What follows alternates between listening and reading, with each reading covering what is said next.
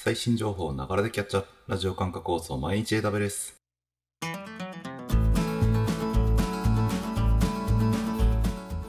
おはようございます。サーバーボックスの加藤です。毎日たくさん流れる AWS のアップデート、電車に乗りながらご飯を食べながら、ちょっとしたながら時間で気軽にキャッチアップしていきましょう。さて今日も最新のアップデートを皆様にお届けしていきます。放送のフィードバックは YouTube のコメント欄または Twitter のハッシュタグ、サババにて投稿お願いします。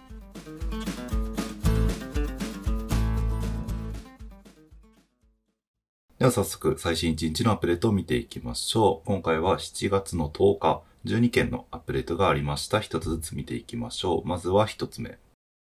AWS シークレットマネージャーがリソースベースのアクセスポリシーをシークレットに設定できるように。はい、シークレットマネージャーのアップデートが来ています。シークレットマネージャーは認証情報をセキュアに保持できるサービスになっていますが、こちらのえ、管理しているシークレット認証情報に、え、リソースポリシーを設定することができるようになりました。これによってポリシーベースでアクセス元を制限したりとかっていうのができるようになりました。またですね、え、ポリシーのバリデーションエンジンのゼルカ Zelkova が使われているので、えっと、もしなんかですね、こう広すぎるようなアクセス権限をつけようとした場合には、それを自動で弾いてくれるような機能もついています。はい、では次行きましょう。AWS シークレットマネージャーの検索機能が強化。はい。シークレットマネージャーの検索がより強くなったよというアップデートになっています。えー、シークレット名、説明、タグのキーバリューで検索をすることができて、まこれによってシークレットの特定とか整理、管理が簡単になるとのことです。では次行きましょう。Amazon RDS for Oracle が Oracle Spatial をサポート。えー、RDS for Oracle のアップデートになります。Oracle Spatial という位置情報データを格納する機能が OracleDB にあるんですが、ね、そちらが、え、RDS for Oracle で使えるように使えるようになったよというアップデートになっています。Oracle Standardization 2を利用している DB でスペシャルオプションを有効する化することで、こちらが使用できるようになるようです。では次行きましょう。Amazon AppFlow が Flow のステータスを通知できるように。はい。えー、つい最近出たサービスですね、AppFlow。SaaS と AWS のストア間でデータを簡単に連携できるようにするサービスですが、こちらがクラウドウォッチイベントと統合されました。これによってデータ転送の現在のステータスっていうのをイベントとして発火してくれるようになったので、このイベントを引っ掛けるルールを作ってあげれば、それによって今の、えー、データ転送のステータスっていうのを通知するような機能を実装することができるようになったよというアップデートになっています。では次行きましょう。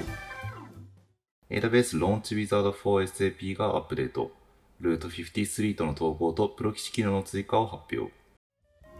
はい、Launch Wizard。サードパーティーアプリケーションを簡単にローンチできるようなサービスで、現在 SQL サーバーの Always On とか、あとは SAP に対応しているようですが、こちらの、まあ、SAP の方ですね、がアップデートかかりましたと。これによって、まず1個目、DNS として Route53 の Hosted Zone が指定できるようになったというのがあります。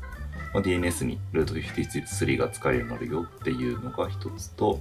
あとは、えっと、立ち上がる EC2 インスタンス、まあ、裏で EC2 インスタンスを立てるみたいなんですが、そちらの HTTP プロキシーの設定を入れられるようになったということで、でこれによって指定したアドレスのプロキシサーバーを通してインターネットに行ってられるようになったよというアップデートになっています。では次行きましょう。EC2 イメージビルダーが AWS クラウドウォッチにログを流すように。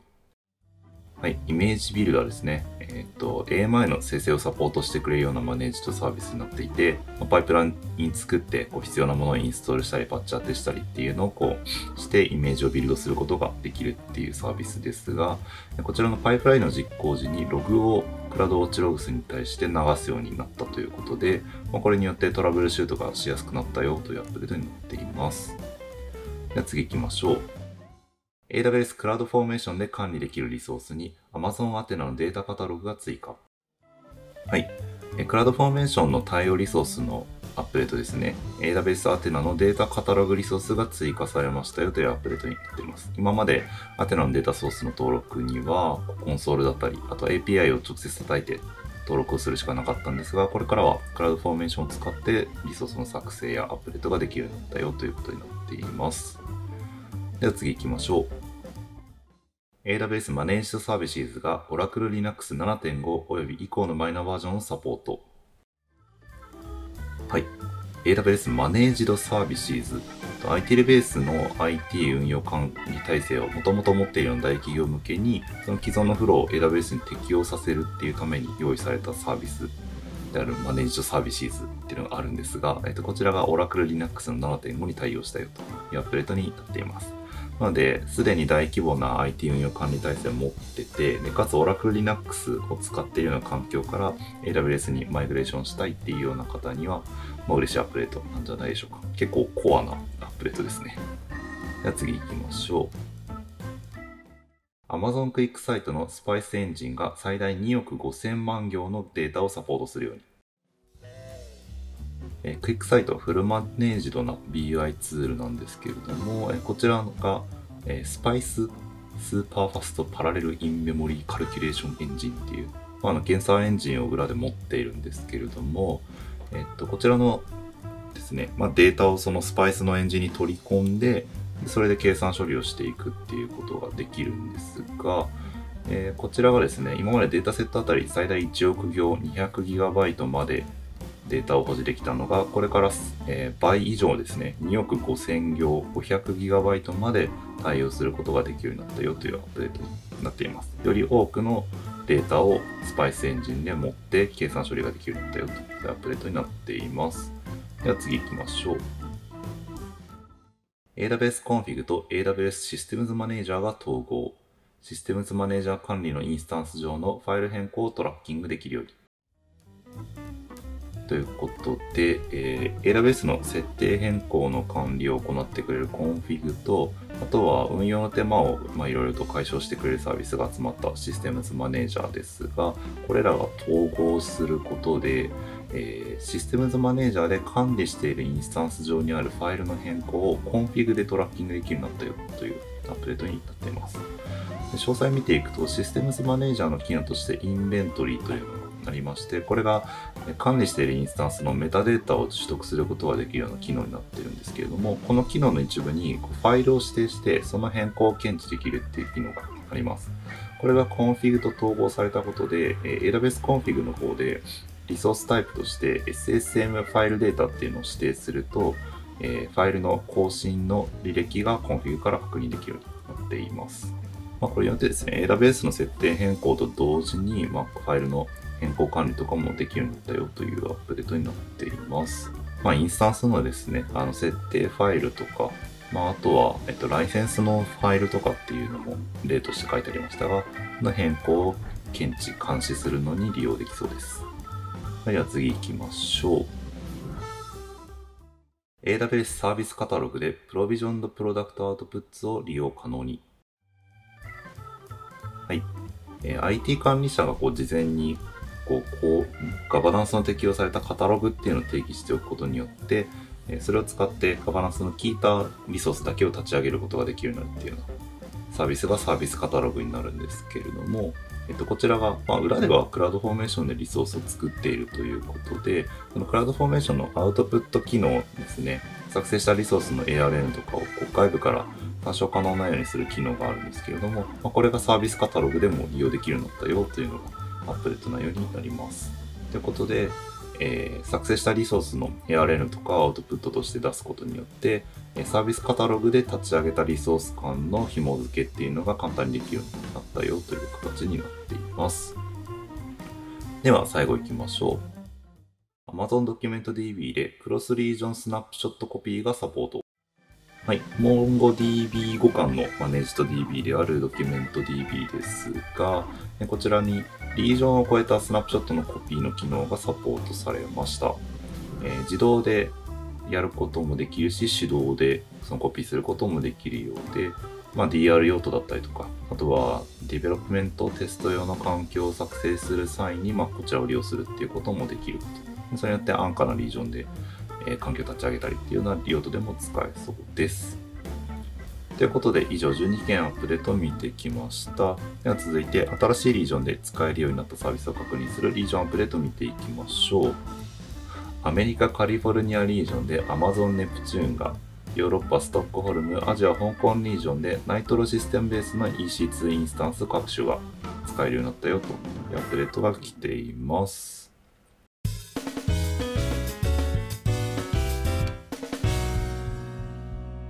ということで、内容を確認してきました。今回ピックアップとしてシークレットマネージャーを取り上げてみようかなと思います。えシークレットマネージャーに今回ですね、そのリソースポリシーを設定することができるようになりました。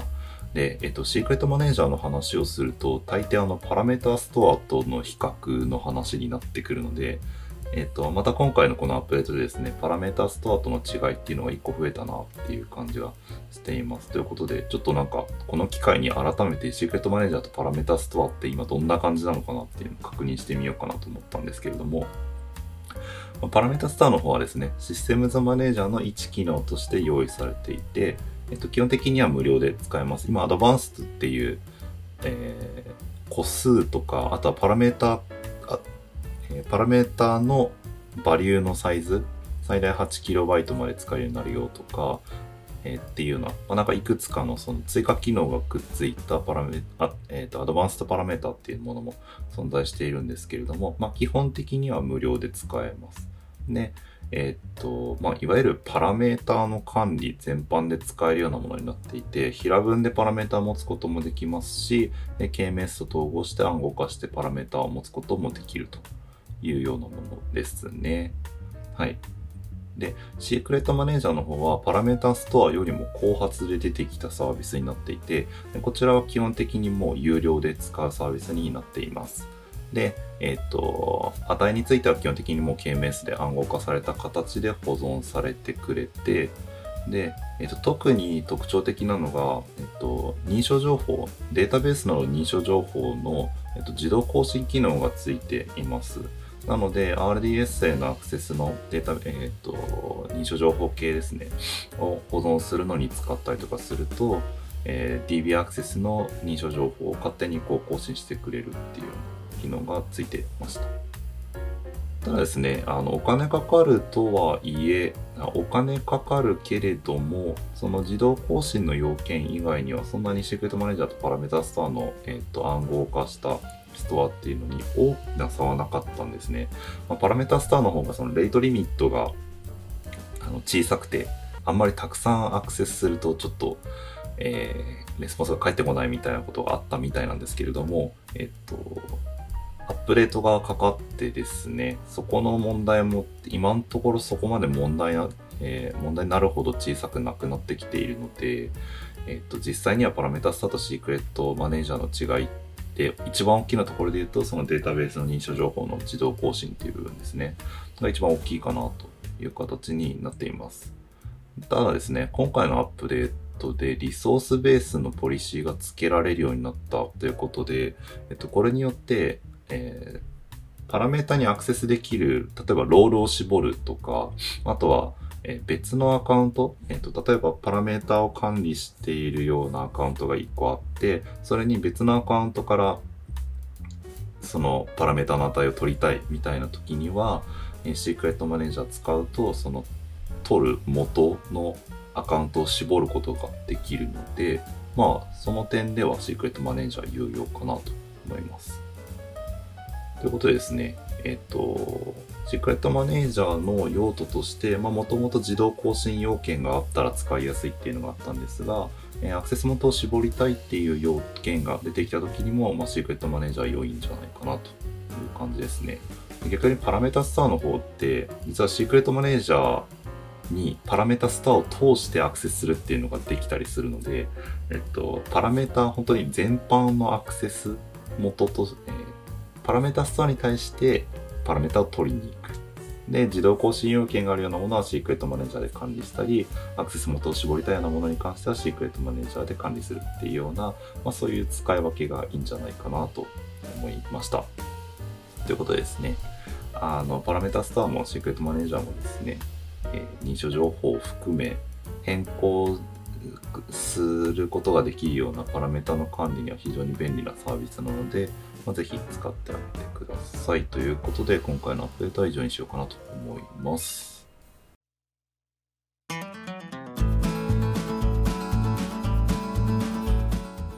繰り返しになりますが、放送のフィードバックは YouTube のコメント欄または Twitter のハッシュタグ、サバワにて投稿お願いします。また次回、毎日データベースを楽しみに。ではでは。